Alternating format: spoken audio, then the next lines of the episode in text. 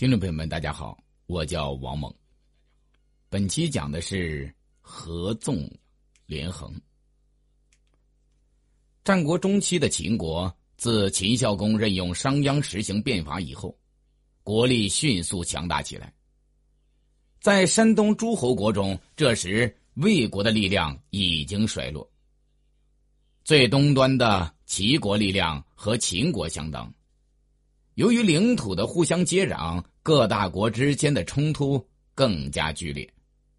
秦齐两个大国彼此展开争取盟国、孤立敌国的斗争，而赵、魏、韩等国国内由此分成联秦抗齐和联齐抗秦的两大派，从而展开了合纵连横活动。所谓合纵连横，从地域上说。原是以韩赵魏为主，北连燕，南连楚为宗，东连齐或西连秦，东西相连为横。从策略上讲，合纵是合众弱以攻一强，是阻止强国进行兼并的策略；连横是势一强以攻众弱，是强国迫使弱国帮助他进行兼并的策略。起初，合纵既可以对秦，也可以对齐；连横既可以连秦，也可以连齐。直到秦赵长平之战后，才凝固成合纵，既是六国合力抵抗强秦，连横是六国分别投降秦国之意。适应这种需求，当时出现了一些在诸侯国之间四处活动。凭借三寸不烂之舌打动诸侯王，获取合纵，获采连横，而借机谋取高官厚禄的人，后来把这些人称为纵横家。其中最有名的是苏秦和张仪。苏秦是东周洛阳人，习纵横游说之术与齐鬼谷先生，出游数年，无所欲。大困而归。苏秦之兄弟、嫂妹、妻妾都在背后耻笑他不是产业，不利工商，弃本物而是口舌。苏秦听说后，既感到惭愧，又很悲伤，就杜门不出，寻书便读。一年后，他觉得自己可以说当世之君，便出尔求说周显王。周显王不信他说的话，苏秦又西至秦国，想要说服秦惠王。恰巧秦国刚杀了商鞅，即便是不用苏秦之言，苏秦被迫又北至燕国，一年多后才见到了燕文公。苏秦对燕文公说：“燕国之所以不被诸侯国侵扰，是因为赵国在燕国之南。”而为之障壁，而且秦若攻燕，须战于千里之外；赵若攻燕，只需战于百里之内。不忧百里之患，而重千里之外。燕国没有比这更错误的政策了。愿大王与赵国纵亲，天下为一，则燕国必无后患。燕文公从其计。资给苏秦车马，让他到赵国去。苏秦到了赵国，对赵肃侯说：“当今之事，山东诸侯国没有比赵国更强大的。秦国所记恨的亦莫如赵国。然而秦国之所以不敢举兵伐赵，是因为害怕韩魏攻其后背。秦国若进攻韩魏，二国。”无名山大川之险可守，必然地进而后至。韩魏不能抵挡，必然入陈于秦。秦国无韩魏之忧，必然加兵于赵国。臣研究天下地图，诸侯国之地五倍于秦，诸侯之兵卒十倍于秦。六国并立而西向攻秦，必然击败秦国。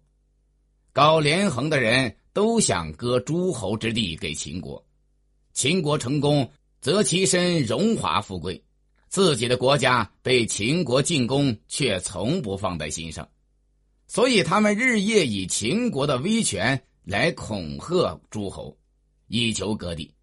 愿大王认真考虑这一点，为大王计，莫如团结韩、魏、齐、楚、燕、赵为纵亲，以抗秦国，和天下伐将相会于环水之上，定下盟约，相互救援，则秦兵。必不敢出函谷关，以危害山东。赵肃侯很高兴，隆重的招待苏秦，让他纵约诸侯。苏秦到了韩国，劝韩宣惠王说：“韩国之地方圆九百余里，带甲战士数十万，天下之利剑、强弓、劲弩，皆从韩出。以韩国士兵之勇。”备坚甲，带利剑，以一当百，不足语言。大王如果陈氏秦国，秦国必求韩之以养。陈高，今天给了他，明年又来要求割地，与之则无地可给，不与则必受后患。大王之地有限，而秦国之求无已，只能誓愿解惑，不战而地已削减了。俗话说：“宁为鸡首，无为牛后。”意思是宁可在小范围里畏守自主，不愿在大范围中任人支配。以大王之贤，挟强悍之兵而有牛后之名，臣妾为大王感到羞耻。韩王听了苏秦的话，苏秦到魏国劝魏王说：“大王之地。”方圆千里，地方虽不大，却人口稠密，繁荣富庶。大王之国不下于楚国，大王之士兵武士二十万，苍头二十万，奋击十万，战车六百乘，骑兵五千人，却听从群臣之说，而想陈氏于秦，所以赵王让臣来效虞姬，奉明曰。只要听大王您一句就行。魏王也听从了苏秦之言。苏秦又到齐国劝齐王说：“齐国四塞之国，方圆两千多里，带甲数十万，粮食堆积如山，军队之精锐，进入风时，战如雷霆，解散如风雨。都城临淄有七万户。”每户三个男子，不用到远县发兵，即可得到二十一万士兵。临淄又十分富实，居民无不斗鸡、走狗、遛鹅、踏驹。临淄大街上车鼓相击，人间相磨，连刃可成帷幕，挥汗如同下雨。韩魏所以畏惧秦国，是因为与秦国接壤。两军交战不出十天，胜败就决定了。韩魏即使能战胜秦国，军队也要损失一半，而无余力守卫四境。如果不能战胜，随之而来的便是国家危亡。故韩魏宁愿向秦国称臣，而不轻易与秦国作战。秦若攻齐，则不然，必须经韩魏之地。过抗父之险，抗父今山东金乡东北，车不得方轨，骑不得并列，百人守险，千人不敢过。秦虽想深入，却要担心韩魏从背后袭击，所以只能虚张声势而不敢进。那么秦国不能危害齐国是明显的，而群臣却劝您西向事秦。这是错误的，齐王也答应了。苏秦又南到楚国，劝楚威王说：“楚国是天下之强国，地方六千余里，带甲一百万，战车一千辆，骑兵万匹，粮食可以支撑十年，这是称霸天下的资本。秦国所担忧的莫如楚国，楚强则秦弱。”楚弱则秦强，势不两立，所以为大王计，莫如合纵以孤立秦国。臣请令山东之诸侯承大王之明诏，委社稷，奉宗庙，练士立兵，为大王所用而已。所以合纵则诸侯割地以示楚，连横则楚国割地以示秦。这两者相去甚远，大王您站在哪一边呢？楚王也答应了。于是苏秦成为纵约长。同时，当山东六国的相国，身配六国相印。苏秦完成任务，回到赵国报告之时，跟在后面的车骑辎重排成长队，俨然王者出游一般。这一年是周显王三十六年，公元前三三三年。苏秦之后的著名纵横家是张仪，张仪是魏国人，曾与苏秦一起。师事鬼谷先生。当苏秦在山东六国搞合纵的时候，张仪西入秦国，取得秦王信任。周慎亮王五年（公元三一六年），张仪成为秦国相国。当时山东诸侯的合纵活动仍在进行，特别是齐楚两个大国结为联盟，对秦国非常不利。所以，张仪首先将力量放在破坏齐楚联盟上，他取得了成功，并使楚国蒙受巨大损失。周赧王四年（公元前三一一年），秦惠王派人告诉楚怀王，请求以五关以外的秦地换取楚国的黔中地区。楚怀王正恨上了张仪的当，说道：“不愿换地。”愿得张仪而献黔中地给秦。张仪听说后，请求前往楚国。秦惠王说：“楚王必杀你，而后甘心。你为何要去呢？”张仪说：“秦强楚弱，有大王在，谅楚国也不敢杀我。而且我和楚王的婢臣晋上关系很好，晋上深得楚王宠姬郑袖信任。”郑袖的话，楚王没有不听的。张仪于是前往楚国，楚怀王将他抓了起来，准备杀了他。晋上对郑袖说：“秦王十分喜爱张仪，准备以上庸六县和美女来赎回他。”郑袖怕秦女夺走自己的宠爱，便在楚怀王面前日夜哭泣。昏庸的楚怀王便释放了张仪，并隆重对待他。张仪趁机劝楚怀王说：“搞合纵无异于驱群羊而攻猛虎，明摆着不行。大王若不陈氏秦国，秦国胁迫韩魏攻楚，楚国就危险了。秦之西有巴蜀，打造船只，积聚粮食，顺江而下。”一日夜行五百里，不出十天便可到达千关。千关动，则千关以东之楚地尽皆成守，黔中和乌郡便不再为楚国所有。秦军出武关，则楚国北部就完了。秦军攻楚，三个月内就可以定胜负，而楚待诸侯之救兵要在半年以上。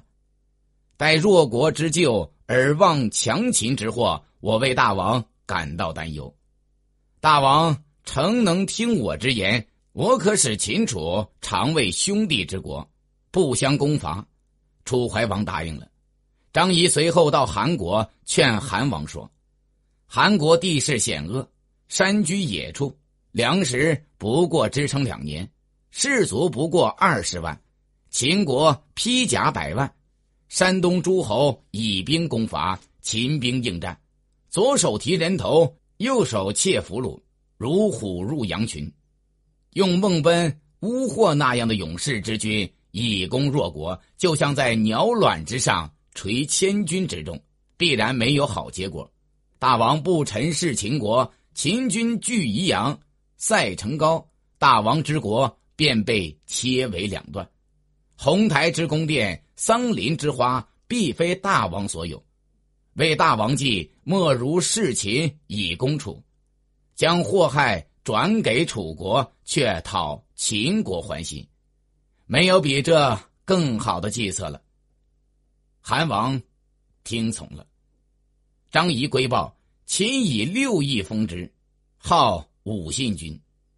张仪又向东到齐国劝齐王，说道：“搞合纵的人劝说大王，必定说齐国西散三晋，地广民众，兵强势勇，就是有一百个秦国也无可奈何。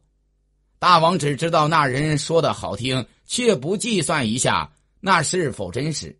如今秦楚两国嫁女娶妇为兄弟之国，韩国献宜阳，魏国献河外。赵王入朝秦国，割地以事秦。大王若不是秦，秦驱韩魏以攻齐国南部。派赵军渡河攻临淄，那时虽想陈氏秦国，已经晚了。齐王答应了。张仪到赵国劝赵王说：“今秦楚为兄弟之国，韩魏称东藩之臣，齐县余言之地，这是断了赵国之右臂。秦派三将军，一军塞武道，一军军城高。”率韩魏之军以攻赵之西境，义军军渑池，约四国为一，以攻赵国。赵国就危险了。为大王计，莫如与秦王当面相约，常为兄弟之国。赵王答应了。张仪又北到燕国，劝燕王说：“现在赵王已入朝秦国，王若不示奏，秦军下云中。”过九原，又率赵军攻燕，则易水和长城非大王所有。如今齐、赵和秦国相比，如郡县一般。若王能事秦，则常无齐赵之患。燕王许之。张仪回秦国报告，未到咸阳，秦惠王就死了。秦武王为太子时就讨厌张仪，诸侯听说此事后，都背叛连横，重新合纵了。但张仪凭着自己能言善辩，又取得了秦武王的信任。后来，张仪又当了魏国的相国。苏秦和张仪皆以纵横之术游说诸侯而获得富贵，赢得天下之士竞相效仿。感谢聆听。